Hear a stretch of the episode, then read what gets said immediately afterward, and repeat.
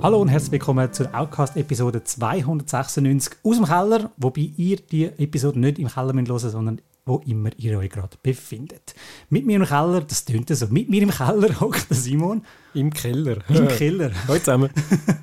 Und ich bin Ulrich Seidel. Nein, ich bin, ich bin, der, ich bin der Chris. ich bin der Chris. Ähm, Film äh, im Keller von Ulrich Seidel nicht schauen, außer die möchten äh, ja, unschöne Sachen sehen. Aber äh, heute reden wir nicht über unschöne Sachen. Ja, vielleicht das eine oder andere zwar schon, aber unser Fokus ist heute zweimal Cannes, zweimal deutsches Kino und dreimal Hollywood.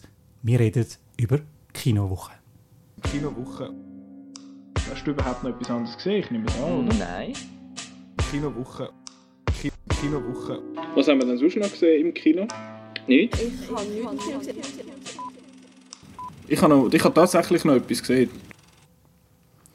Ja, ich würde sagen, wir fangen gerade mal mit Cannes an. Wir können jetzt in dieser Kinowoche endlich mal über den Gewinner von dieser Goldenen Palme reden. Jetzt aber zuerst über den Film, wo sie eben nicht gewonnen hat. Simon, was meinst du? Es ist nicht Film? nur einer, der sie nicht gewonnen hat, sondern etwa 20, die sie nicht gewonnen haben. Aber das ist auch wieder wahr. Wir reden heute über den, der zufälligerweise auch noch gerade in den Kinos angelaufen ist. Genau, der Versager. Der Versager. Ich muss aber sagen, er, der Regisseur hat die Palme auch schon gewonnen. Genau. Im Jahr 2014. Genau, Und er diesmal mit einer hat goldenen, kann sich mit einer goldenen Palme jetzt so Tränchen abwischen. Genau. äh, der Film heißt About Dry Grasses auf Englisch. Oder ähm, ich habe mir den äh, türkischen Originaltitel auch noch ähm, notiert, für die, die es interessiert und die zufälligerweise Türkisch können. Kuru Otlar Üstüne. Ja, Englisch ist ein bisschen einfacher zu merken, denke ich jetzt mal. Äh, der Film ist von Nuri Bilge Ceylan. Muss aufpassen, dass ich nicht Muri Bilge Ceylan sage, sondern Nuri Bilge Ceylan. Das ist ein äh, türkischer Autor, Filmer, der eben, wie gesagt, schon mal die Goldene Palme gewonnen hat und darum auch ein gewisses Renommee hat. Und so der im- Outnow internen eigenen Themesong hat. Nuri Bilge Ceylan, oh oh, Nuri Bilge Ceylan, oh oh. Was sehr unpassend ist, weil äh, seine Filme sind äh, normalerweise recht sperrig und darum nicht so äh, juhui lustig und überhaupt. Ähm, er ist Spezialist für sehr lange Filme. Ähm, der Film äh, geht drei- 197 Minuten, das sind 397 Stunden Minuten. und 17 Minuten. genau. Lang und äh, es wird viel geredet in dem Film, sehr viel geredet auf Türkisch. Man muss sehr viel lesen drum, wenn man den Film im Original sieht. Äh, synchronisiert wird sowieso nicht, aber äh, wir müssen, sollten ja sonst im Original schauen. Und äh, ja, ist darum Gewöhnungssache und man muss, glaube ich, einfach ein bisschen Fan von dieser Art Film sein, dass man den Film überhaupt erst schauen und dann noch gut findet. Ich gehöre zu denen, wo der Regisseur cool findet oder cool, ja, äh, gut. Also äh, ich finde, er, macht faszinierende Filme, auch anstrengende Filme, ja. Und eben, wie gesagt, man muss äh, sehr lang Dialog lesen. Es gibt Dialogszenen, wo zum Teil sich über eine halbe Stunde äh, anziehen, wo eigentlich, äh, wo, wo dann einfach zwei über irgendein Thema ähm, philosophieren über sich selbst. Es ist immer so ein bisschen, äh, äh, ja, ähm, anstrengend, um dort mitzukommen, aber äh, ich finde es trotzdem eben, äh, faszinierend. Warum? Ähm, und ich, nein, ich sage zuerst, um was geht es? Es geht um einen äh, Lehrer, der ist in einem, türkisch, in einem anatolischen Bergdorf ähm, angestellt, eben als, als Lehrer und äh, würde aber eigentlich gerne auf Istanbul, eigentlich aus dem, aus dem Kaff raus und äh, hofft, dass er dann irgendwie versetzt wird, aber dann kommt ihm äh, so eine Anschuldigung von einem Mädchen in die Quere, dass er da äh, etwas äh, gemacht hat, was er nicht sollte. Und dann äh, geht es darum, wieder mit dem. Und das ist eigentlich der Hauptplot. Es gibt dann noch ein paar Nebenplots. Eben, äh, es gibt dann äh, Charaktere, die sehr lange miteinander reden, wo es eigentlich gar nicht um das geht. Ähm, ja, Könnte man, Warum? also, könnte, man, könnte man also ganz simpel auf eine kürzere Laufzeit kürzen, indem man halt einfach die nicht plotrelevanten oder für den Hauptplot relevanten Sachen einfach rauskürzen könnte man, aber dann wäre es kein Nuri Bilge Ceylan, äh, weil die muss man auch ein bisschen vertragen. Aber ähm, warum finde ich das gut? Ich finde es nämlich ein bisschen schwierig zum eben zum erklären. Man muss diese Art Film gerne haben, man muss sich darauf einladen. Das ist so ein äh, Allgemeinplatz. Ja, man muss sich halt darauf einladen. Das kann man von jedem äh, ein bisschen anspruchsvolleren Film sagen. Und das gilt für die Filme, für seine Filme ganz speziell. Ich finde, er hat einerseits äh, ein Talent für äh, visuelles äh, Storytelling, also dass er wirklich äh, coole, coole Aufnahmen äh, macht. Das ist mal das. Und andererseits äh, ziehen mich die Charaktere immer auch inne. Also sie, sie interessieren mich genug, dass ich dreieinhalb Stunden dranbleibe. Der, der Hauptcharakter in diesem Film ist ein zwiespältiger Charakter. Er ist eigentlich ein bisschen, ja, er ist nicht unsympathisch, aber zum Teil ist er einfach, einfach in der Deck. Und äh, von dem her ist es nicht ganz einfach, sich mit ihm, identifizieren. Es ist ein äh, Mitte 30 oder so, eben ein Lehrer und eben da eigentlich so ein bisschen äh, urban denkt, aber in diesem Kaff fest, feststeckt. Und das sind so ein typische Themen. Da ist häufig so ein Mann im mittleren, oder ist jetzt noch nicht so alt, aber doch so ein in dem mittleren Alter, sage ich jetzt mal, wo, wo dann auch eben, so ein eine Lebενskrise haben. Das ist so, auch so ein inhaltlich typisches Nuri Bilge Ceylan-Thema. Und das eingebettet in die äh, anatolische, anatolische Berglandschaft, eben sehr schöne Aufnahmen, habe ich gesagt. Und äh, über dreieinhalb Stunden, äh, es gibt dann so ein, ein, ein, Panoramabild, wo eben, das, das, das klingt jetzt so ein bisschen wie in einer erklärten Filmkritik, ein Panorama der, der anatolischen Gesellschaft am Rande. Nein, ich weiß, auch nicht, aber ich finde, äh, er schafft es wirklich gut, mich, mich in die mich reinzuziehen und, und dass ich bereit bin, auf die, auf die sperrige Erzählweise ähm, einzulassen. Also wer äh, lange, äh, anstrengende, aber faszinierende Filme äh, mag und garantiert nicht äh, Mainstream sind, der äh, könnte Freude haben an dem Film. Ich habe bis jetzt zwei Filme von Nuri Bilge Ceylan gesehen. Zum einen Once Upon a Time in Anatolia, wo es ja um eine Murder Investigation geht, genau, wo, ja. wo dann hauptsächlich in der Nacht spielt und wie dann mit ihren Taschenlampen dort rumleuchtet sind. Das sind dort schon recht eindrückliche Bilder. Und der zweite Film, den ich gesehen habe, war der Winter Sleep, wo ja die Goldene Palme gewonnen hat, mhm. wo halt aber auch die schönen ich brauche jetzt das Wort auch, Panoramabilder gehabt hast, wo halt einfach wunderschön von diesen äh, in Hang gebauten äh, Häuschen gehabt hast und dann eben, genau, wo dann der Winter reinkommt und dann alles so schön zuckert aussehen und dann die Lagerfeuerszene. Also es ist wirklich ein Film, du sagst es richtig, man muss sich wirklich darauf einlassen, sich ganz dem eigentlich hingehen und ich habe jetzt beide Filme, die ich gesehen habe, am Morgen immer gesehen. Und zwar am Morgen mit einer Tasse Kaffee. Es ist nicht ja, irgendein Film, wo so nach dem Herzen ja. Nicht so, ja, komm jetzt, äh, Viertel ab acht, komm jetzt, gehen wir noch schnell ins Kino und uns nach dem harten Arbeitstag den neuen Nuri Bilge Ceylan-Film reinziehen. Das ist es nicht. Es ist wirklich ein Film, wo man sich muss sehr, äh, ja, man muss sich vollkommen dem hingehen und darauf können eingehen und halt einfach mit der Tasse Kaffee und nicht mit dem Bier reinhocken. Ja, ist wahrscheinlich ähm, am Morgen schauen ist wahrscheinlich für, die, für ihr, euch, die jetzt zuhören, ein bisschen schwierig, weil die meisten ähm, Kinovorführungen sind dann eher Nachmittagabend, aber sie, wahrscheinlich... Lunchkino wäre äh, jetzt so Lunchkino wäre äh, wär gut oder äh, Nachmittag passt auch. Also es ist wirklich, ja, das, wie du sagst, man muss... Man muss, äh, man muss da sein, man muss bereit sein und es äh, ist nicht äh, ideal zur entspannenden, äh, zum entspannenden Abschalten nach einem harten Arbeitstag. Definitiv nicht. Ähm, bleiben wir gerade schnell in Cannes. Wie angesprochen, der Film, wo die Goldene Palme gewonnen hat. Anatomie d'une Chute. Den haben wir beide gesehen. Das heisst, mhm. ich darf mitschwätzen. Yay! Yay! Äh, es ist ein Gerichtsthriller slash Drama slash Sezierung von einer Ehe.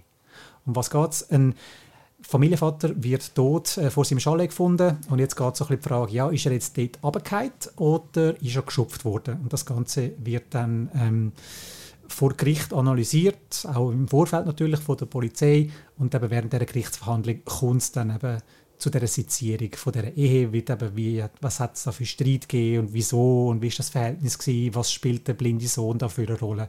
Und äh, ja, meiner Meinung nach hat der falsche Film ganz gewonnen. Einfach der falsche so, Film mit der Sandra Hüller. Der falsche Film mit der Sandra Hüller, weil äh, da gibt es noch einen anderen Film namens The Zone of Interest, wo uns den Alltag vom äh, Kommandant von Auschwitz zeigt, wo einfach einer von, wo einfach ein Sauhund ist von einem Film, aber ein Film, der dich einfach dermaßen aufrüttelt und vernichtet, ähm, dass man den einfach nicht mehr zum Grind ausbringt. Also rein ähm, von, vom, vom, vom aber wie der Film aufgebaut ist und alles, macht er, sich, macht er dich einfach fertig.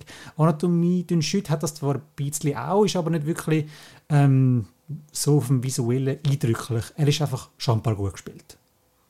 Ja, Sandra Hüller, eben, habe ich gesagt, Hauptdarstellerin. Sie spielt die äh, Frau, die eben verdächtigt wird, ihren Mann vielleicht umgebracht zu haben. Und äh, es geht, eben, es geht ja eigentlich nur nebensächlich darum, hat sie es jetzt wirklich gemacht oder nicht. Mhm. Am Schluss, das können wir verraten, am Schluss gibt es ein Urteil und dann äh, dann haben wir das, aber eigentlich ist es gar nicht relevant, wie das Urteil ausgeht, weil es geht in dem Film viel mehr darum, eben wie da ihre ganze Ehe, du hast es schön gesagt, die Ehe seziert wird und irgendwelche Belanglosigkeiten äh, vor, vor, Gericht von irgendwelchen Leuten äh, ähm, verhandelt werden, wo sie sich muss rechtfertigen, warum sie jetzt das gemacht hat oder warum sie, äh, warum sie mit irgendwelchen äh, ich weiß auch nicht mehr genau, ich ist schon ein Weile her, aber eben, äh, warum sie jetzt dort mit dem oder, oder irgendein ein Verhältnis gehabt oder so. Und, und wo man einfach muss sagen, ja, äh, äh das, ist, geht, das, das geht euch eigentlich nicht an vor Gericht. Das, das, ist geht euch ein, es geht euch ein Dreck an und trotzdem wird jetzt da so an der Öffentlichkeit so und sie spielt eben die, die Person, also sie ist, sie ist eben, man weiß nicht, ist sie schuldig oder nicht und darum hat sie immer so ein bisschen etwas äh, Zwiespältiges, nicht, nicht nur Sympathieträgerin und trotzdem mhm. hat man irgendwie kann man sich in sie hineinfühlen, wenn man denkt, wenn jetzt mein Leben einfach so äh, gnadenlos ausbreitet würde vor Gericht und dann, wird, und dann, dann redet man da über Sachen, wo ich vielleicht nicht unbedingt will, dass man da dass die ganze Welt davon erfahrt, ohne dass das jetzt strafrechtlich relevant ist, aber eben trotzdem und ähm, ja, sie macht das super. Also eben, sie ist eine äh, grossartig, äh, grossartige Schauspielerin, wie sie in diesem Film wieder mal zeigt. Und das macht dann auch, äh, auch wirklich sehenswert. Der geht ja recht lang, er ist zweieinhalb Stunden. Mhm und ähm, ist nicht zuletzt dank ihr auch äh, funktioniert. Ja, absolut. Also ich finde, es ist kein schlechter Film, ist ein, ist ein guter Film, ist einfach nicht, nicht meine Palme. Nein, ist auch nicht meine Palme, natürlich. Ich, ich habe ihn einfach recht, recht spannend gefunden, wie neben du, eben, du siehst nicht wirklich in sie rein. Du weißt nicht, eben, jetzt hat sie es gemacht oder nicht und so. Und sie wirkt also ein bisschen unnahbar, aber das ist natürlich alles absichtlich, weil sie muss natürlich jedes einzelne Wort abwägen, wo sie vom Gericht rauslässt. Wie kann mhm. das jetzt vom, äh, vom Staatsanwalt aufgenommen werden? Wie kann das äh, vom, vom Publikum, das dort ist, aufgenommen werden? Wie kann es von der Presse aufgenommen werden? Also sie muss sich jedes einzelne Wort und jede einzelne Aussage, die sie macht, muss sie auf Goldwaage legen und überlegen, wie kann mich das, in was für einem Licht tue ich mich jetzt präsentieren? Es also ist, nicht einfach so, sie kann einfach raus, rausbagen und so, ich bin nicht und so, ja. weil das würde dann eben, ja, ein komisches Bild machen. Es ist ja auch noch äh, spannend, wie der Film dann mit der Sprache spielt. Sie spielt, also sie ist schon eine Deutsche und äh, spielt auch eine Deutsche, die äh, in äh, Frankreich lebt und äh, einigermaßen Französisch kann, aber eigentlich besser Englisch. Und dann, äh, wo sie dann zwischendurch muss wechseln, sagen, das, das muss ich jetzt auf Englisch sagen, weil ich es auf Französisch nicht so kann sagen, weil ich es wette sagen. Mhm, ja. Das ist genau das mit Wort auf die Goldwaage legen, was dann plötzlich sehr darauf ankommt, wie sie etwas, in wel, welche Worte sie für, für das wählt. Und der Staatsanwalt ist eigentlich auch ein hoher Arschloch. Also, weißt, er spielt das natürlich genau aus, stellt so natürlich Fragen und so, dass, äh, dass sie wahrscheinlich genau wieder drüber stolpern und so und besteht dann fast darauf, dass sie Französisch redet. Und nur mit Mühe und Not bringt sie es dann eben an, dass sie kann auf Deutsch oder auf Englisch antworten und Frankreich Deutschland hat natürlich auch eine Geschichte her, äh, wenn man jetzt mhm. ein paar Jahrzehnte zurückschaut und so. Und der Staatsanwaltschaft, äh, die Staatsanwaltschaft tut sich dort so ein bisschen profilieren und sagen, ja, der, der Deutsche, der zeige ich es jetzt und so. Da spielt eben auch noch viel so Sachen rein, was den Film recht faszinierend, facettenreich und äh, auch spannend macht. Also, aber am Schluss geht es ja nicht um die Schuldfrage, ist es war oder nicht. Aber ich bin dann gleich genug gespannt gegen das Ende mhm. und so, hey, was kommt jetzt da für ein Urteil raus? Ja. Eben, du hast gesagt, es war nicht deine Palm, gewesen, meine auch nicht in dem Sinne. Hat, glaube ich, auch niemand auf der Rechnung gehabt, dass die sie könnte ja. gewinnen. Wir haben eben Zone of Interest, ist ein grosser Favorit gewesen, und noch zwei, drei andere gehabt. Und dann ist es am Anfang so ein bisschen was, äh, so gut ist er auch nicht gewesen, aber eben jetzt, wenn man jetzt nochmal darüber redet und so ein bisschen äh, über den Film nachdenkt, eben, es, ist, sind genau so ein bisschen die, die Feinheiten, die ihn eben dann doch, äh, doch sehenswert machen. Und von dem her, ähm, ja. Genau, also, es ist nicht Richterin Barbara Salisch oder so. Ja, es ist, es ist eine verdiente Palme, einfach, wenn man es für sich allein sieht, wenn man sieht, was alles auch noch hätte können gewinnen, kann man sagen, ja gut, okay, der andere Film ja, wäre vielleicht dann halt doch noch ein bisschen, äh, noch ein bisschen verdienter oder noch besser gewesen, aber, äh, aber eben, es ist ein guter er, Film. Er wirkt auch nicht so bahnbrechend, das ist einfach ein, ein gut gemachtes Gerichtsdrama. Weißt, es ist nicht irgendwie gemacht, etwas, ja. wo du dich in 20 Jahren zurückerinnerst und findest, ja, Moll Anatomie Schütz, der kommt jetzt in meine Top 100 of all time. Ja, das wird wahrscheinlich schwierig, ja. Das wird knapp.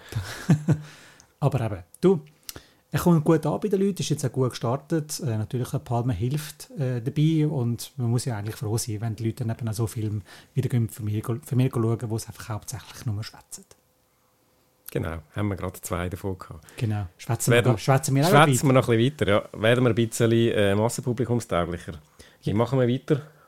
Oder willst du dein äh, Mittagsfrau-Solo machen? Ich kann mein Mittagsfrau-Solo machen. das klingt jetzt sehr äh, weird. Fast wie der Film, nein. nein so schlimm ist es nicht. nein, Mittagsfrau, das ist die Verfilmung vom Bestseller, wo vielleicht ein paar gelesen haben. Ich habe es nicht gelesen. Und ich, nicht. und ich habe das gespürt, dass ich es nicht gelesen habe, den Film, weil das ist wirklich steigen wir gerade ein mit dem Problem von dem Film. Er setzt recht viel voraus. Also er ist eigentlich mehr für Leute, die das Buch gelesen haben und es die Adaption gesehen. Du wirst als ähm, Unwissende vom Buch, wirst du eigentlich regelrecht in die Handlung hineingeworfen und du bist die erste halbe Stunde einfach mal dabei, dich irgendwie zu orientieren und ah, okay, wo sind wir jetzt? Okay, jetzt geht es nach Berlin und jetzt sind es einfach eine halbe Stunde am Tanzen. Okay, jetzt passiert dies und passiert das. Handlungsmäßig, es, es geht um eine junge Frau, die äh, ins Berlin von der wilden 1920 kommt, um dort Medizin zu studieren, weil sie mit Ärztin werden.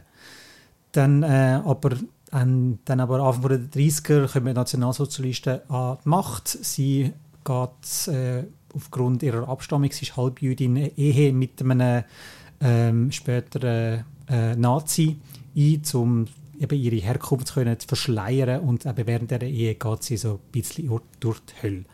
Ähm, ja, also, und mein Problem für den Film ist wirklich das, was ich am Anfang angesprochen habe, dass er halt einfach recht viel voraussetzt. Ich habe dann nach dem Film habe ich, äh, bin ich auf Wikipedia gegangen, darf man ja glaub, fast nicht mehr zugehen und so, so liest Wikipedia und so, aber ich bin dann auf Wikipedia gegangen und habe dann äh, so ein Buchzusammenfassung durch, also es ist keine Zusammenfassung, es ist ein riesen fetter, hoher Wikipedia-Artikel und habe den durchgelesen und ich habe ganz viel Kontext bekommen, Sachen, wo mir jetzt klar sind, wo mir der Film einfach nicht können kommunizieren Also der Film ist natürlich auch, ähm, kann natürlich nicht das ganze Buch wiedergeben. Das Buch hat, glaube ich, irgendwie 300 plus Seiten. Und wie das halt so ist bei Buchverfilmungen, da werden mal Sachen rausgestrichen oder verdichtet und so. Und ich habe wirklich das Gefühl, da hat man jetzt einfach zu viel rausgenommen.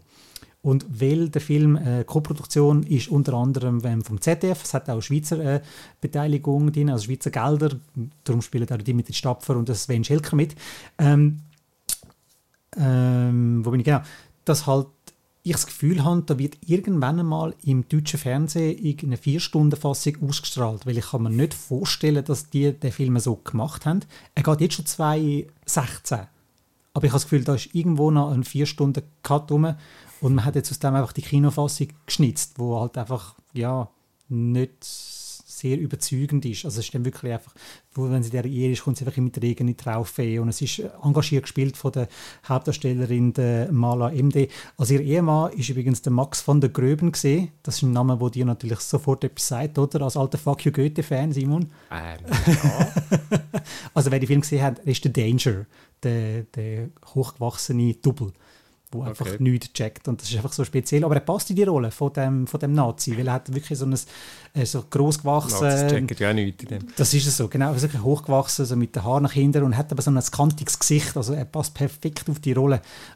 Ich hätte einfach noch ein bisschen gerne mehr gefühlt bei dem Film. Ich hätte noch ein bisschen mehr, mehr Hintergrund gehabt über die Geschichte von dieser Helene, die ich halt einfach nicht bekommen habe, wo ich dann eben erst aufgeklärt worden bin, nachdem ich den Wikipedia-Artikel gelesen habe. Und das kann es irgendwie nicht sein. Also die Mittagsfrau wirklich einfach ein Film für die Leute, die das Buch gelesen haben.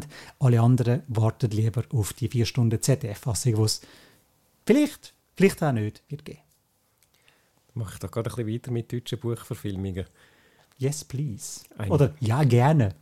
Genau. Ein ganzes Leben das ist die Verfilmung von einem Buch von Robert C. Thaler, das ich auch nicht gelesen habe. Wir outen uns da als Literaturbanausen. oh, kann ich nicht, ich schaue nur den Film. Wir lesen nur, wenn äh, Filme türkisch sind. Genau, dort gibt es genug zum Lesen. Da können wir nicht noch Bücher lesen. wir müssen schon im Kino lesen. Nein, ähm, äh, Spaß beiseite. Ähm, nein, nicht ganz beiseite, aber äh, doch ein bisschen. Robert Seethaler ist Autor. Äh, ein ganzes Leben ist sein Buch und jetzt auch der gleichnamige Film. Äh, spielt auch in einer ähnlichen Zeit und also umfasst eben es ist, geht um ein ganzes Leben das heißt er äh, hat eine sehr lange Handlungsspanne wo ähm, von ja, Anfang 20. Jahrhundert so 1910 um bis in die 70er Jahre hineingeht also eben er verfolgt das Leben von einem Mann namens Andreas Ecker gespielt von drei verschiedenen Schauspielern in den unterschiedlichen Altersstufen. äh, wächst in einem einfachen Dorf in Tirol auf unter schwierigen Umständen. Er ist als äh, Kind von seiner, äh, seine Mutter ist gestorben und dann ist er zu seinem äh, Onkel gebracht worden mit dem äh, mit einem Täschchen voll Geld um den Hals, sodass er dann auch aufgenommen wird. Und mhm. der Onkel hat ja, okay, nehmen wir das Geld, aber äh, der, der, der Bub, da muss man nicht drücken. Und hat, dann, hat, hat ihn dann geschlagen regelmäßig und so, eine schlimme Kindheit und äh, halt als, eben so nicht äh, willkommener äh, äh, Kuckuckskind sozusagen. Ja.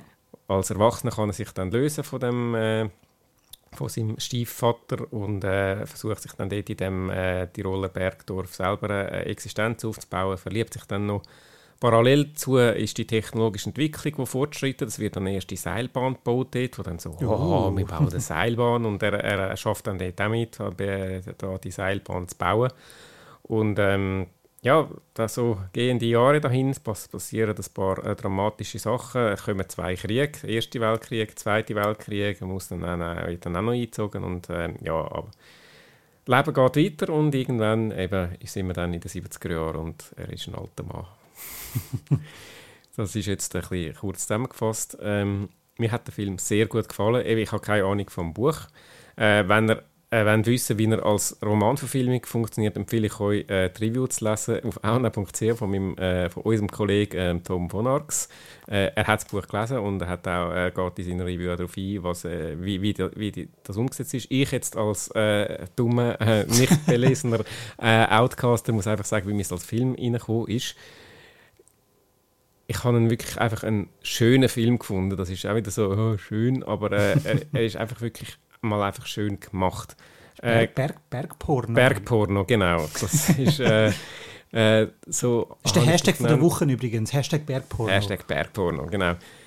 Es sind wunderschöne Bergaufnahmen von Tirol. Äh, ist zum Teil on Location äh, an verschiedenen Standorten in Tirol und in Südtirol äh, worden.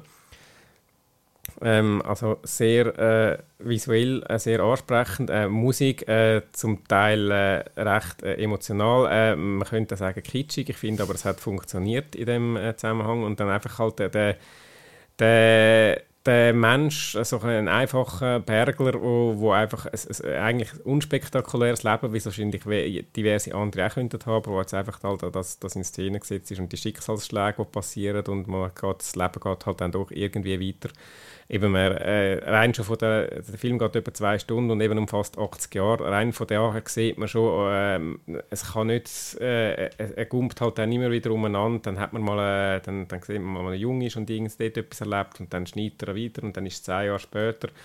Und das, aber äh, ich, ich habe wirklich er hat mich, er hat mich überzeugt von, von der Art, wie er, äh, wie, er, wie er inszeniert ist, wie er einfach die, das Leben so unspektakulär und trotzdem äh, und trotzdem schön äh, äh, und trotzdem ja ein Leben halt eben ein ganzes Leben das äh, aufzeigt. Mich hat er ein bisschen an äh, Film Le Otto Montagne erinnert. Wieder äh, wo, wobei wir wieder bei einem Cannes-Film wären. Der ist letztes Jahr in Cannes gelaufen der ist auch, auch ein Bergporno und auch, äh, wo so ein bisschen, äh, die Hauptfigur ein äh, einfacher Bergler ist, wo jetzt, wo, wo weiß, wie man irgendwie da sich in der, in, auf dem Berg zurechtfindet, dafür mit dem Reden und so hat er es dann nicht so.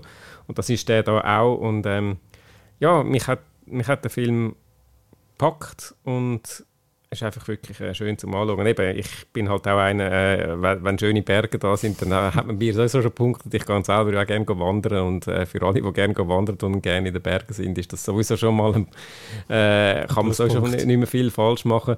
Denke, äh, auch so ein Film, denke ich, ah, Tirol ist ja schon noch schön, noch, fast so schön wie die Schweiz.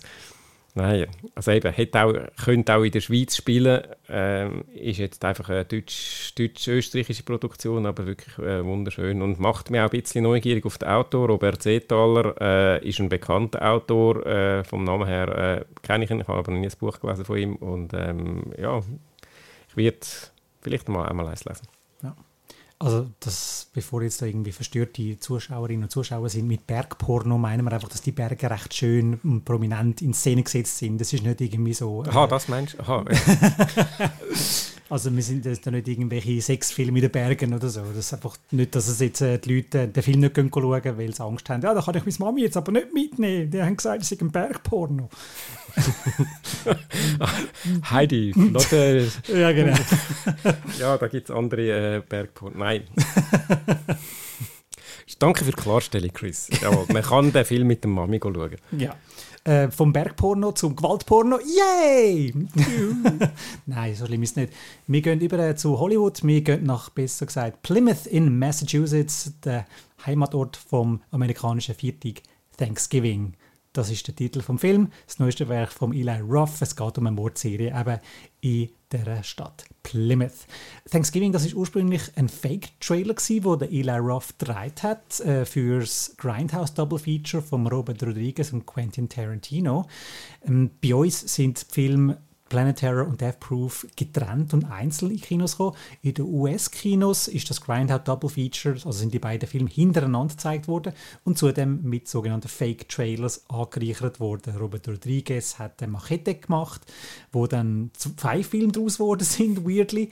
Ähm, der Edgar Wright hat einen sehr witzigen Fake-Trailer unter dem Titel Don't gemacht, wo es leider kein äh, Film daraus gegeben hat, aber den könnt ihr wirklich mal äh, auf YouTube reinziehen. Das ist wirklich ganz geil. Einfach Don't Edgar Wright ist wirklich super.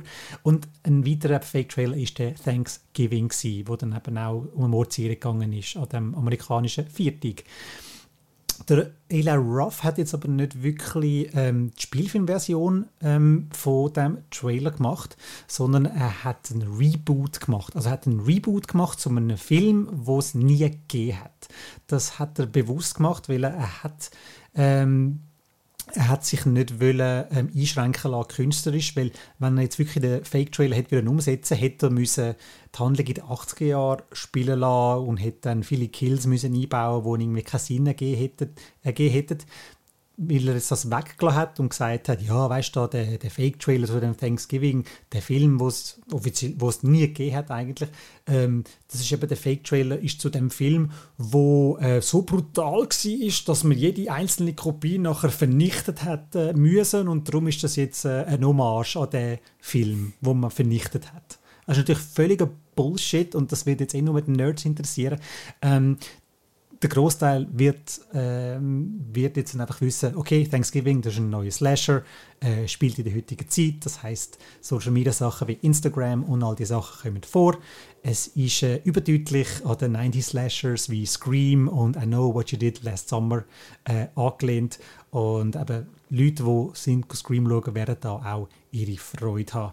Die Handlung, es geht um eine Mordserie, weil vor einem Jahr, also im vorherigen Thanksgiving, besser gesagt, ähm, also Thanksgiving ist ja der Tag äh, vor Black Friday. Und wir wissen, genau. an Black Friday drehen ja alle durch. Und äh, beim Eli Roth, seinem, äh, seinem Film, wird eben äh, Thanksgiving gezeigt, wo irgendein gieriger äh, Mall-Owner sagt, ja, nein, wir machen schon am Vorabend, machen wir äh, Black Friday, weil die Leute sind scharf drauf und dann gibt es das ein Chaos, gibt, kommt dann eben sogar zu Todesfällen. Also einem kommen gerade sofort wieder die Bilder in Erinnerung, die du sicher auch schon gesehen hast und ihr sicher auch, Zuhörerinnen und Zuhörer, von diesen Menschenmassen, die da in den USA in die Malls preschen, sich gegenseitig verprügeln, nur damit sie jetzt irgendwie ein, ein vergünstigte Waffel oder Kaffeemaschine vor allen anderen hast. Die sagen sicher auch was, die Videos, oder? Sicher auch schon gesehen. Ja, ja. Wo du dann einfach so einfach schockiert bist und sagst, wie dumm können wir sein? Also wir, wir, Menschen sind wir so weich und so. Und vor allem, macht man das heutzutage noch? Man kann doch alles online bestellen. Wieso soll ich äh, mich da verletzen? Nur, ähm, egal, egal.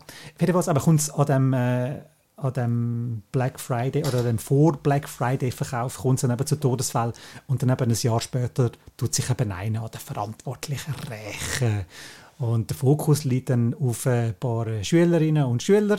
Und dann ist es halt einfach wirklich der Teenie-Slasher, der dann eben so ein bisschen anfängt zu überlegen, okay, wer könnte es jetzt gewesen, äh, wer könnte es von denen, wer ist es jetzt von denen, wer ist der Killer, wer befindet sich hinter dieser unheimlichen Maske und dann ist es halt einfach so das typische Houdanit. Schönes Houdanit. Es ist wirklich ein sehr, sehr, sehr schönes Houdanit und der Eli Roth weil er halt äh, sehr viel äh, schwarzen Humor einfließen lässt. Also er zeigt wirklich die, die Anfangsszene, wie die äh, Bewohner von dem Plymouth in die Mal stürzen, wie sie sich benehmen und so eben, um einfach das Waffenlesen überkommen, ist dermaßen übertrieben und schwarzhumorig dargestellt, dass er, äh, dass er am Film so ein die Schärfe nimmt, weil wenn man Eli Roth hört, denkt man eben an Hostel und eben all die Geschichten, Cabin Fever, wo dann, oder auch Green Inferno Film, wo man einfach irgendwann hat einfach sehr nah dran war, um einfach abschalten, bis es einfach wirklich nur ein Gewaltporno war. Ähm, jetzt aber der ist jetzt nicht wirklich zahmer, aber er schwächt es halt ab mit dem schwarzen Humor und das macht dann recht unterhaltsam. Die Auflösung, wer es dann schlussendlich war, ist dann recht chaotisch und äh, ich habe jetzt schon bessere Auflösungen gesehen, aber sonst bringt er eigentlich das coole 90s Slasher-Feeling Part mit dem Houdanit eigentlich sehr schön über. Und ich finde es eine Überraschung in dem, in dem Kinojahr. Mir persönlich hat er jetzt besser gefallen als der letzte Scream, wo ja dann schlussendlich fast in seine Meta-Referenzen versoffen ist. Der im Gegenzug ist wirklich straightforward, no bullshit und halt einfach good fun. Klingt easy.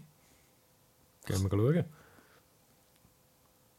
Können wir ein bisschen über Marvel-Film reden? Ich glaube, wir müssen auch, we need to talk about Marvel, ja. Oder Marvels. ja, jetzt reden zwei Männer über äh, das äh, Frauen-Team-Up im ja, MCU. Das geht ja gar nicht. Äh, ja, ähm, ich würde dich bitten, würdest du die Zusammenfassung von der Handlung machen? Jesus. Äh, ich kann es wirklich nur rudimentär machen, weil das ist, glaube ich, auch eines von den Problemen von dem Film. Ja, ähm, eben, das ist auch mein Problem von dem Film. Und darum, äh also, es geht um Captain Marvel, wieder gespielt äh, von der Brie Larson, äh, die übermächtige Superheldin, die ähm, Thanos schon hat Eis können schmieren erfolgreich. Ähm, es kommt da zum Team ab zwischen eben der Captain Marvel, der Miss Marvel aus der gleichnamigen TV-Serie und der Monica. Wie ist Monica? Monica Rambeau. Es ist oh, Rambeau. Die Frage ist, ob es Monica ist oder. Ähm, äh, ich glaube, es ist Monica. Captain. Nein, Captain Troublemaker ist ja, glaube ich. Ja, anyway, genau, also die beiden, die, also die drei treten an einer Bedrohung äh, gegenüber, an einer Cree-Kommandantin, äh, wo ja, so halt typisch mal alles wieder ins Chaos stürzen. That's basically it. Ja, muss lange für eine Inhaltszusammenfassung. Hast du Miss ja. Marvel gesehen? Nein. ich glaube jetzt glaub wirklich, das ist das, jetzt ist es wirklich die Phase, wo man einfach so Sachen merkt, oder? Der Marvel ist jetzt am Boxoffice nicht wirklich gut angekommen, hat am ersten Wochenende in den USA nicht mal 50 Millionen gemacht, ist der schlechtest gestartetste äh, Film im MCU und ich glaube jetzt wirklich, dort haben sie sich jetzt selber das beigestellt, das hat mit der Erweiterung mit TV-Serien. Wer schaut das alles? also ich habe jetzt, hab jetzt wieder langsam angefangen, die Serie aufzuholen, aber es ist halt dermaßen viel. Also ich bin jetzt ja. mal knapp, äh, Loki habe ich fertig gebracht, What If habe ich jetzt nachgeholt, jetzt steht dann irgendwann noch der, der Rest an, Hawkeye steht das nächste an, aber eben, bis man das alles dann noch durchgesucht hat. Also ich glaube, Marvel hat jetzt sich einfach zu breit gemacht und irgendwie das Gefühl, ja, die Leute schauen es ja dann schon, das ist ein bisschen zu, zu hochgreifend. Oder einfach, die Erwartung, die kannst du einfach nicht das Publikum stellen. Also ich habe endgültig abgestellt mit Marvel jetzt schon vorher. Also eben all, all das Zeug, um jetzt müsst schauen, müssen wir dort noch eine Serie schauen und dort noch und dann... Äh, während, dem Schauen, während dem Schauen habe ich mich zurückerinnert, wie wir vor ein paar Jahren über Spider-Man Into the Spider-Verse geredet haben und Nicola und ich sind hochbegeistert gewesen und du bist wirklich so ein bisschen so, äh, ja, ich komme der Hälfte von der Referenzen gar nicht raus und ich weiss jetzt, genau. wie du dich gefühlt hast. genau, also es ist ja schon immer ein bisschen mein Problem von Marvel-Filmen Film, und da, eben, da habe ich auch schon darüber geredet im Podcast und auch sonst, äh, dass, der, dass mich immer nervt, wenn, wenn ich mich dumm fühle. Ja. Wenn ich das Gefühl habe, jetzt läuft da irgendeiner durchs Bild durch und, dann, äh, und, Fans äh, schnappen nach Luft und denken, oh, das ist der von dem anderen. Und, und ich einfach, wo, der, wo, wo das andere nicht kennt, dann ist einfach, aha, gut. Und äh, dann, dann fühle ich mich einfach blöd. Ja. Und das, das, das fühle ich mich nicht gerne. Ich schaue gerne einen Film und lade mich auf den Film ein und ähm, ja, okay, manchmal so ein gewisses Basic, ja, es gibt ja auch andere, äh, andere Franchises, wo man dann auch so ein bisschen, ja. Aber, äh, aber, aber dort, äh, Marvel ist wirklich eigentlich so, haben, so, das ist ihr Geschäftsmodell sozusagen. Und äh, früher bei den Marvel-Filmen hast du einigermaßen ausblenden bei denen, dass du denkst, okay, eben, da läuft jetzt halt mal einer durch, aber sonst hast du eigentlich trotzdem einen in sich abgeschlossenen, einigermaßen funktionierenden Film. Mhm. Das hast jetzt einfach nicht, das ist einfach ein, ein, ein Chaos eigentlich. Also, wobei, also ich muss schauen, ich, ich habe ja noch positive Aspekte, ich bin gar nicht nur negativ, aber jetzt einfach um mal mit dem Negativ anzufangen. Also das, da, da hat die, erste, die ersten paar Minuten hat es mir schon abgestellt, weil ich, ich habe nicht gewusst und ich habe nicht gewusst, wer die, sind das jetzt, sind die Charaktere jetzt gerade eingeführt werden oder äh, oder nicht? Oder müsste ich, müsste ich schon etwas wissen über die? Ah ja, stimmt. Also ich, habe, ich weiß, es hat eine Serie Miss Marvel gegeben und da ist da die äh, Kamala Khan äh, ist da vorgekommen, aber trotzdem... Und Monica Rambeau ist Monica, in WandaVision Genau, in WandaVision, äh, das habe ich auch, ich habe einfach gewusst, aber ich habe es nicht gesehen und ich habe jetzt nicht, ist jetzt das etwas Neues, dass die jetzt da zusammen oder nicht, oder ähm, äh, einfach ja, und es wird einem einfach an den Kopf gerührt äh, und, und, und, dann musst du irgendwie machen und dann musst du irgendwie selber dir irgendwie einen Reim daraus machen und ob, ob jetzt das, ob das, das es, es ist einfach unbefriedigend zum Schauen, wenn, nicht, wenn, man, wenn man nicht rauskommt. Eben auch, aber es ist wie wenn du eine TV-Serie willst schauen und in der sechsten Folge willst anfangen. Also du hast keine Ahnung, ja. was vorher gekommen ist. Es ist nicht einmal, dass es schlecht erklärt wäre. Sie werden schon, aber es ist einfach so, dass das äh, latente ähm, ist echt da noch irgendetwas dahinter, was ich nicht verstehe. Ja. So ein bisschen die Unsicherheit. Und, und, ja, aber äh, äh, ja, vielleicht ist es ja nicht. Aber ich weiß es ja nicht, weil ich es nicht gesehen habe. Und äh, eben, es ist schon immer ein Marvel-Problem von mir und jetzt ist es einfach, es hat mir abgehängt. Ich schaue die Serie nicht mehr, ich schaue nicht mehr, zum Teil nicht mehr mal alle Filme. Ich habe jetzt äh, noch nicht alle Marvel-Filme von den, von den letzten, paar, letzten Jahr. paar Jahren gesehen. Und äh, ich, ich habe einfach keine Lust mehr. Aber ich bin jetzt trotzdem gegangen und habe versucht, positiv eingestellt, gewesen, eingestellt zu sein.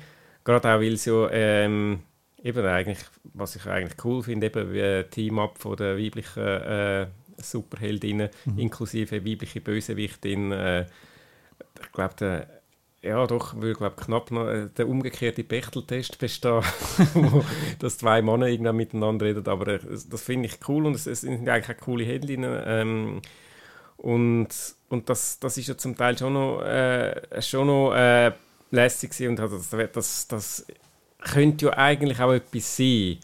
Und es hat eine Szene gehabt, ich habe eigentlich die, die weibliche Bösewichtin als, äh, als Figur nicht so schlecht gefunden. Sie ist einfach dann ein bisschen zu kurz gekommen. Sie ist einfach recht mhm. dünn gezeichnet. Also was will sie eigentlich? Ist irgendwie so mehr so nebenbei noch erwähnt. Also es ist nicht irgendwie wie gross eingeführt und so.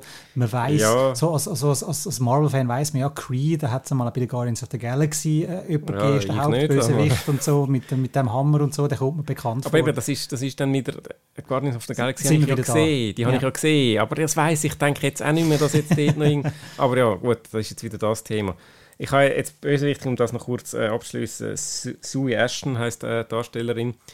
Äh, ich habe die nicht gekannt voran ähm, und finde sie rein so von der Präsenz her und auch wie sie so aufgemacht ist, habe ich sie eigentlich recht cool gefunden. Also, mhm. so ein wirklich so ein bisschen äh, äh, unheimliche, Bö äh, so, so ein bisschen äh, fiese ja, eigentlich eine, eine, coole, eine coole Figur, die ich irgendwie gerne als Bösewichtin sehe. Nur ist dann mhm. irgendwie zu wenig daraus gemacht worden. Eben, sie hat irgendwie zu wenig ihre, ihre Motivation oder ihre Vergangenheit wird kurz angerissen, aber dann wird gerade wieder weggeschnitten und das ist irgendwie kommt ein bisschen zu kurz und finde ich schade, weil ja. ich das Gefühl hätte, hätte, sie hätte bessere Bösewichtin können spielen ja.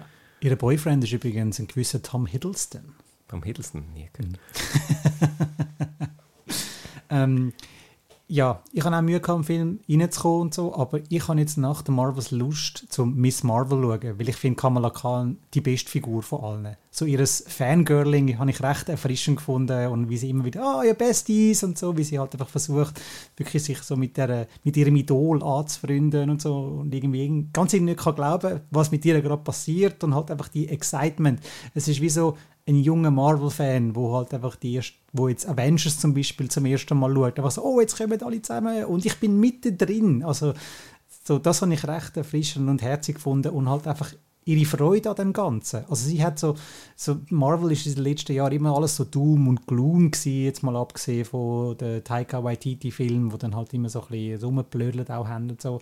Und sie bringt wirklich einfach das Herzliche und das Optimistische zurück es ist statt, statt zwar ja, das halbe Universum wieder vor dem Zusammenfallen und so, aber äh, sie, sie bringt einfach wirklich die Leichtigkeit rein, die ich so erfrischend gefunden habe und auch ihre Familie Sippe habe ich mich irgendwann auch angefreundet. Es wäre natürlich etwas anderes gewesen, wenn ich jetzt Miss Marvel vorher geschaut hätte. Hätte ich mhm. den Marvels viel besser können geniessen und mich eher dann, oh, schau, jetzt kommt, kommt der Pappen und das ist der Brüder und die sind immer am Kiffeln und hätte sicher noch mega viel im Hintergrund entdeckt und so das hat dann mehr äh, Freude gebracht. Ja, ich schaue jetzt mal Miss Marvel, wahrscheinlich, womöglich schaue ich dann den Marvels nochmal. Vielleicht kann ich dann mehr rausholen. Ja, also sie ist natürlich auch cool gewesen, das habe ich auch gefunden. Sie ist auch, halt auch wirklich herzig, wie sie eben da so, so Freude hat.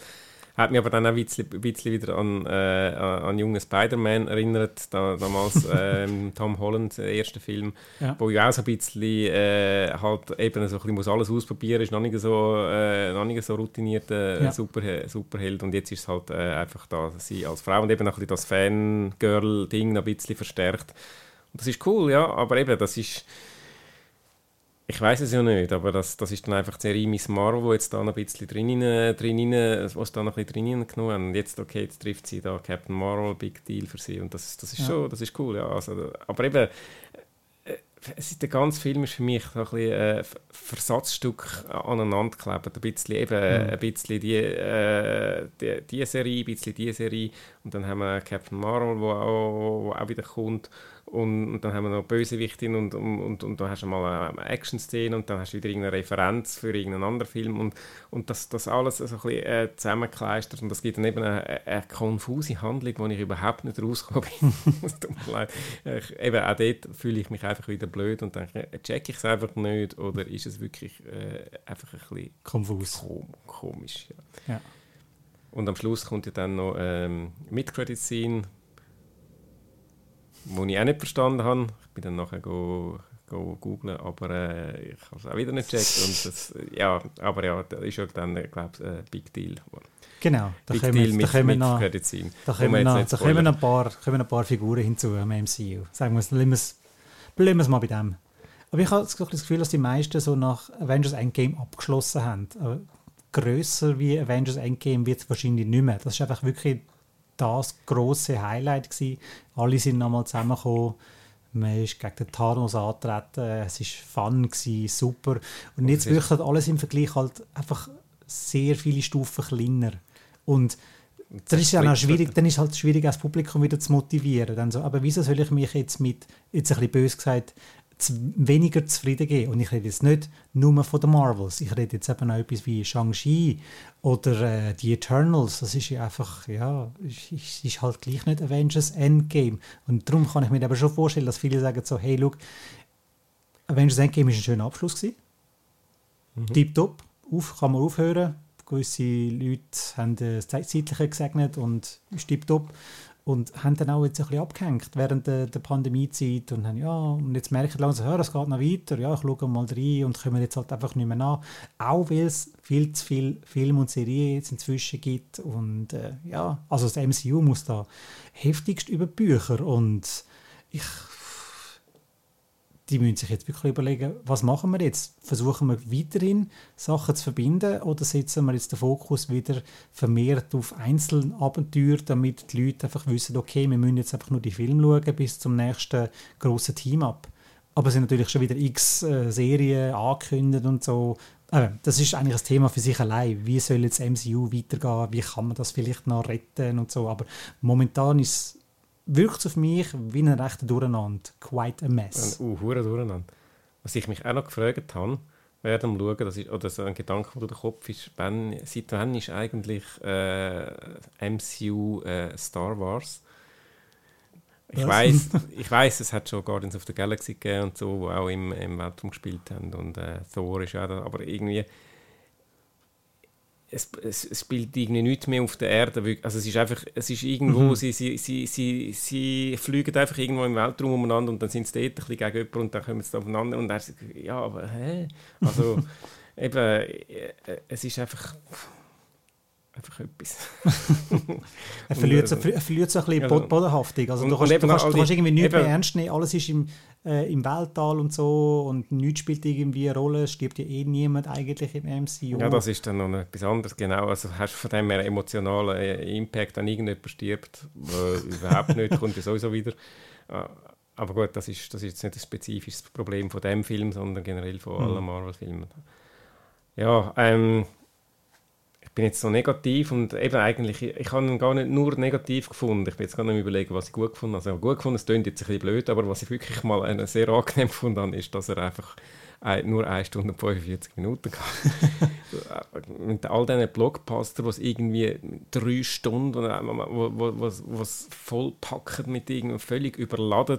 Er hat einfach ein, ein kleiner, straightforward, äh, zum Teil noch äh, lustiger Film mhm. gewesen äh, ah, mit den Büsis ist ja noch gesehen, kommen wir gerade in den Sinn. Das ist ja, ja hat wahrscheinlich beim ersten äh, Captain Marvel gesehen, dass das äh, gut angekommen ist bei den Audience und haben es noch ein bisschen weiter äh, getrieben, aber äh, ich habe das ja, einfach too much gefunden. Ich auch, aber äh, ja, äh, nicht so schlimm. Es ist, es ist von dem her ein, ein kurzweiliger Film. Es ist ein Film, wo du kannst schauen und dann, äh, dann irgendwann ist er, mal, ist er mal fertig. Eben, das klingt, das klingt ein bisschen blöd, wenn ich das als positiven Punkt ähm, er ist nehme. fertig. Aber es ist wirklich, es ist wirklich mich nervt, dass das Überladene bei, denen, bei vielen Blockbuster einfach das Ding das Gefühl hast, jetzt musst du dich da auf ein dreistündiges Epos einladen mit Figuren, mhm. die dich äh, nicht interessieren. Und, und dann wirkt, wirkt, das nicht, ich, ich fühle mich blöd, noch viel schwerer, wenn du irgendwie schon äh, von, in den ersten fünf Minuten von einem drei Stunden nicht mehr rauskommst und so. und da kannst irgendwie, das kann ich jetzt da bei so einem kürzeren Film besser ausblenden und mich jetzt einfach auf die, auf die Aspekte konzentrieren, die eben cool sind. Eben zum Teil äh, lustig, herzig und, äh, und, und die Action ist zwischendurch auch okay. Und äh, unter fünf Minuten kann man das besser einfach akzeptieren, halt die negativen Punkte, als wenn es jetzt äh, doppelt so lang ist. Absolut, absolut. Hast du noch etwas zu sagen zu den Marvels? Nein, ist eigentlich alles gesagt. Ich würde sagen, wir wechseln von dem sehr kurzen Blockbuster, vergleichsweise sehr äh, kurzen Blockbuster zu einem bisschen längeren, und zwar einem, der fast eine Stunde länger ist. Wir reden jetzt über The Hunger Games, The Ballad of Songbirds and Snakes. Das ist das Prequel zu der Hunger Games Saga. Die Vorlage kommt wieder von der Suzanne Collins. Wir springen ein bisschen zurück und zwar ganze 64 Jahre, wenn man äh, das erste Abenteuer von der Katniss Everdeen anschaut. Wir werden Zeugen von der 10. Hunger Games. Das ist eine Zeit, wo die Hunger Games äh, zwar stattfinden, aber es noch nicht so, sagen wir mal, sophisticated sind wie jetzt bei den Katniss äh, Hunger Games. Ähm, also vieles funktioniert da noch nicht ganz recht. Man ist, noch, sich noch ein so in der, am Finden, auch das Kapitol selber, wie das genau funktioniert und es wird das Mentoren ähm, gestartet. Bei der Katniss, ihr Mentor ist ja der Hamish in den ersten vier Filmen gespielt von Woody Harrelson und wir schauen jetzt da ähm, das Mentorenjahr an von einem gewissen Coriolanus Snow, wo ja nachher der Präsident von Panem wird in der Originalfilm gespielt, oder der Originalfilm, in den ersten vier Filmen gespielt von Donald Sutherland. Jetzt in dem Prequel wird er gespielt von Tom Blythe und wie es der versucht, äh, während dieser Zeit der Hunger Games navigieren, wie er versucht, ähm, irgendwie an mehr Macht zu kommen, ähm, wie er versucht, sich einfach durchzuschlagen, unter anderem auch mit seinem äh, Mentor sein bei der Kandidatin aus dem District 12. Es ist wieder District 12, habe ich so ein bisschen ja. speziell gefunden. Also, wieso, wieso wie das District das 12? Also, in your face. hey, weißt du, District 12, das ist ja dort hier. Ja. Genau. Und äh, genau, also er ist Mentorin von einer, von einer äh, Tributin, von der Lucy Gray Bird, gespielt von der Rachel Segler. Und dann geht es halt einfach dann wieder in die, oder wieder, es geht in eine Arena rein. Und ja, dann entsteht noch so eine kleine Love Story zwischen den beiden. Wie stehst du eigentlich zu der, zu der Hunger Games Serie genau? Bist du Fan? Findest du das blöd? Bist du, ich habe es gesehen und abgehökelt? Ich habe es gesehen und abgehökelt. Nein, ähm, Fan sicher nicht, auch kein Hater. Ähm, ich habe eigentlich, ich finde so die, die Ausgangslage noch interessant. Ich habe dann so ein bisschen irgendwann, also die, ich habe die erste, stimmt das überhaupt? Müssen wir meine Bewertung kontrollieren, das stimmt das sagen, aber so in Erinnerung habe ich den ersten den besten gefunden, halt also ja. das, die ganze äh, Welt eben mit den, äh, mit den Hunger Games etabliert wird und dass sie dann da wirklich muss, äh, sich, sich beweisen wo es dann nachher äh, weiter gesponnen wird und dann eben so ein bisschen zu einem Kampf gegen, gegen das Capitol wird. Coriolanus Snow und Capitol wird äh, habe ich dann irgendwie nicht mehr so wahnsinnig äh, toll gefunden. Aber jetzt nicht irgendwie, also ich habe es geschaut und ist äh, abgeschlossen und äh, bin so, ich würde jetzt mal sagen, neutral. Neutral. Und du? Ähm, Fan vom ersten, sehr großer Fan vom zweiten und der dritte und der vierte sind äh, halt einfach blöderweise äh, ja, auseinandergenommen worden. Also es ist man sagt ja, das, dritte Buch, es ist ja eigentlich eine Trilogie zuerst gewesen, aus dem dritten Buch, wo ja anscheinend das dünnste sei, oder halt einfach handlungsmäßig sicher das dünnste, dass wir aus dem zwei Filme äh, gemacht haben, ist mehr als fragwürdig. Und übrigens etwas auch, wo der Regisseur Francis Lawrence bedauert. Also wir haben da äh, Chance gehabt, mit dem Francis Lawrence äh, ein Video-Interview zu führen, kann man anschauen auf outnow.ch und dort sagt er uns wirklich, das ist sein only regret nah bei der alten Trilogie. Aber gehen wir jetzt mal zum, zum Prequel über. Ähm, möchtest du anfangen oder soll ich? Ähm, ich kann schon anfangen. Ja, dann, Simon, wie hat denn dir der gefallen, der Film? Zwei Drittel cool, ein Drittel schlecht. Gell, gell? Also gehen wir, gehen wir gerade rein. Der also, Film hat ja drei also, Kapitel, die auch so angeschrieben sind. Genau, also, also wir sagen, sagen jetzt gerade jetzt, wir gehen gerade in Spoiler-Territory rein. Ähm, also wer Hunger Games der neue The Songbirds of äh, the, Ballad of Songbirds and Snakes noch nicht gesehen hat, ähm, abstellen oder wenn ihr euch wollt, ruinieren lassen und äh, spoilern lassen, dann könnt ihr gerne äh, weiterhören. Aber jedenfalls, äh, jetzt kommen Spoilers zu dem neuen Hunger Games Film. Genau, du sprichst richtig an, zwei Drittel ist halt äh, passiert etwas oder halt einfach während zwei Drittel passiert etwas und dann im letzten Drittel kommt noch mal etwas dazu. Er hat so ein bisschen das Oppenheimer-Problem. Das ist der, ja, genau. der, erste Vergleich, den ich sogar habe, wo der Abspann gelaufen ist. Ja, das ist jetzt wirklich das. Beim Oppenheimer ist ja auch, nach etwa zwei Stunden explodiert da die Atombombe, man ist der Trinity-Test und dann findest du raus, was, der Film geht jetzt noch das eine Stunde. ja. Aber beim Oppenheimer ist das, was er gekommen ist, habe ich eben spannend gefunden. Und beim, äh, bei dem Film habe ich das, was er gekommen ist, dann eigentlich doof und langweilig gefunden. und ein bisschen, hat sich dann selber verloren, habe ich das Gefühl. Aber eben, kurz da rein, also eben zuerst wird einfach mal da das Ganze etabliert. Eben, man sieht das Kapitol, wie es da irgendwie so die Quoten sind sozusagen am Abgehen. Sie müssen irgendwie sich überlegen, wie es da können Zuschauer jetzt wieder für die, für die Hunger Games äh, gewinnen. Und dann kommt eben da der junge Coriolanus Snow, was ich so, äh, so ein bisschen komisch finde, wenn man äh, eben so ein bisschen eine Backstory vom Bösewicht macht und dann muss der ja irgendwie, äh, ist ja jetzt eigentlich der Protagonist und slash Sympathieträger, aber irgendwie eben doch nicht, weil er ja nachher weiss, mhm. dass er nachher böse wird. So ein bisschen das, das Cruella-Problem. Oder, das habe ich jetzt aber dann noch faszinierend gefunden, weil er ist ja nicht einfach Beyond, Re Beyond Redemption von Anfang an her. Klar, du weißt natürlich schon, das ist dann später der Donald Sutherland und so, aber er hat ja eigentlich gute Seiten und die werden ihm halt einfach bis zum Ende einfach ganz austrieben. Zum einen aus, äh, von, von außerhalb, aber auch innerlich, dass er halt einfach irgendwie sagt, hey, ich muss mich jetzt da abhärten und so, das sind alles ja. Arschlöcher und äh, Anakin ja. Skywalker werden.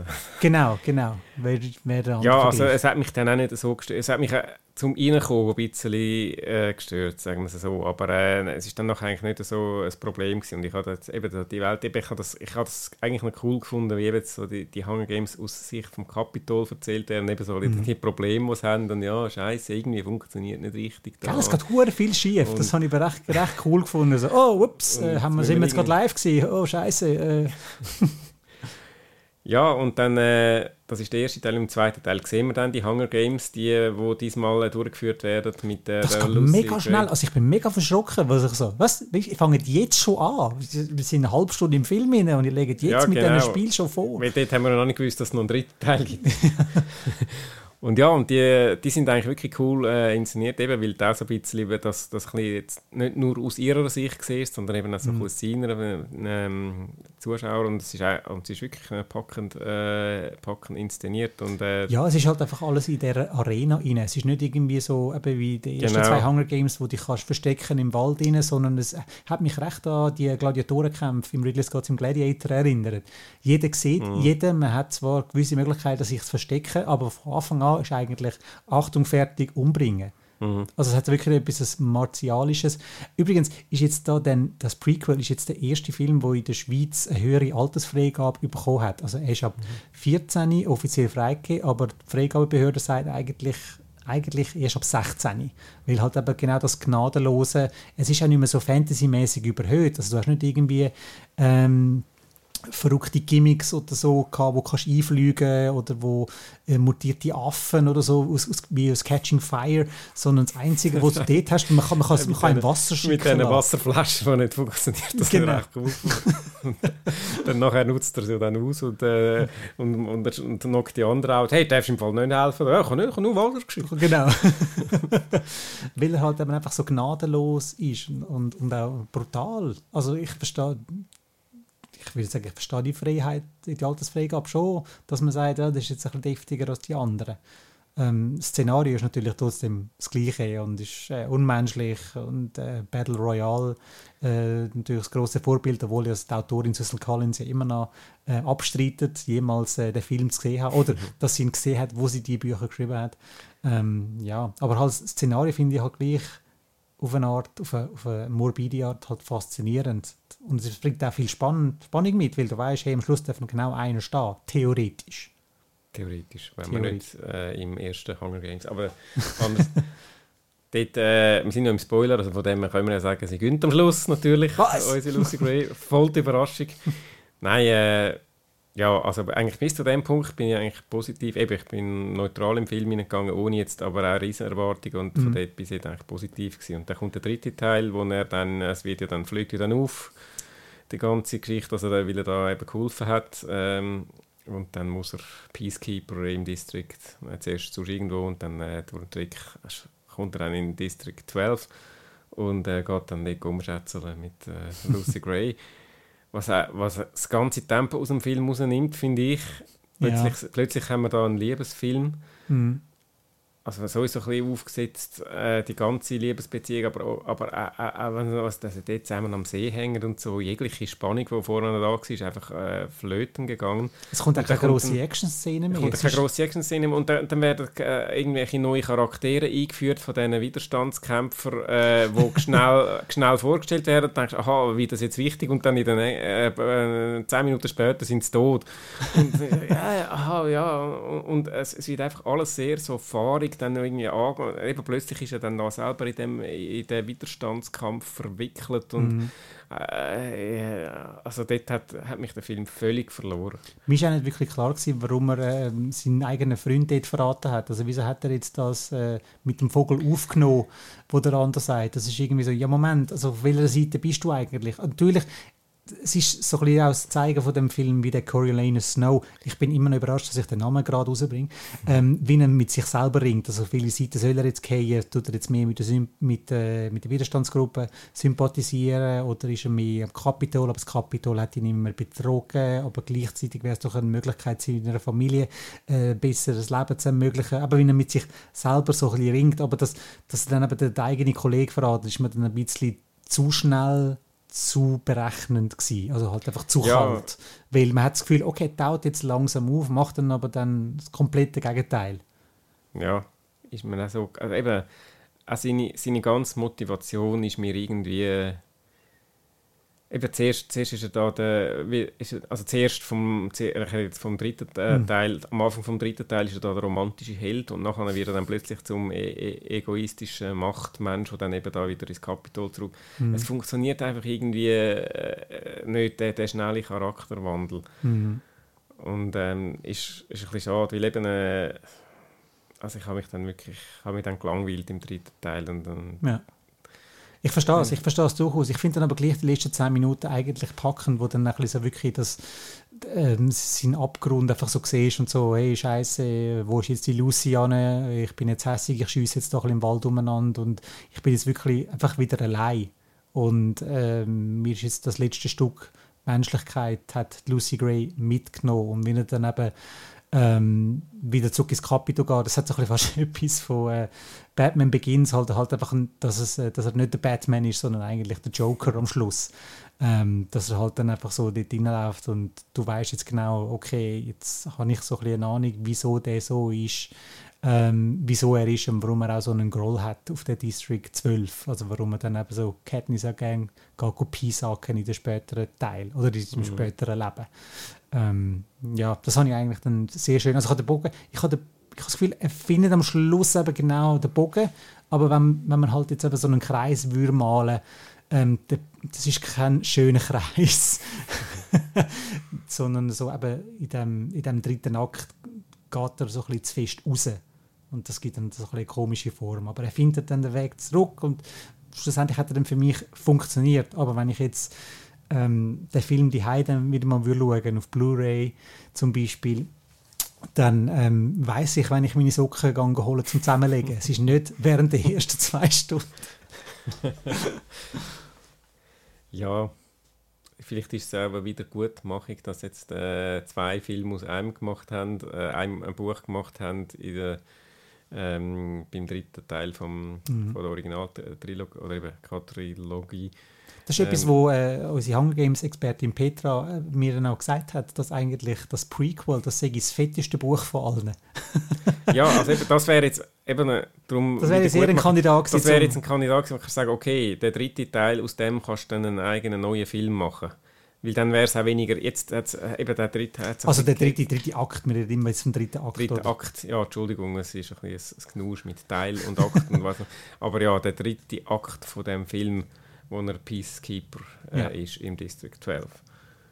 Das wäre jetzt, äh, ja, wäre wahrscheinlich dann Geschichte. Und eben, ich kenne ja das Buchverlag wieder mal nicht. und, äh, aber ist vermutlich dort noch einiges ausführlicher und vielleicht auch ein bisschen glaubwürdiger. Ja aber eigentlich auch ganz okay gefunden, wenn wir jetzt mal schnell noch zusammenfassen, mal abgesehen. Ganz okay, eben, ähm, ja, ich, ja, ist gut gewesen, aber ähm, wäre noch besser gewesen, wenn der dritte Teil nicht gewesen wäre oder anders gewesen wäre. Ja. Dritte Akt, Entschuldigung. Genau. Ähm, ja, ich würde sagen, wir haben es. Juhu! Juhu! Yay! Endlich können wir etwas trinken über. Und zu essen. Ja.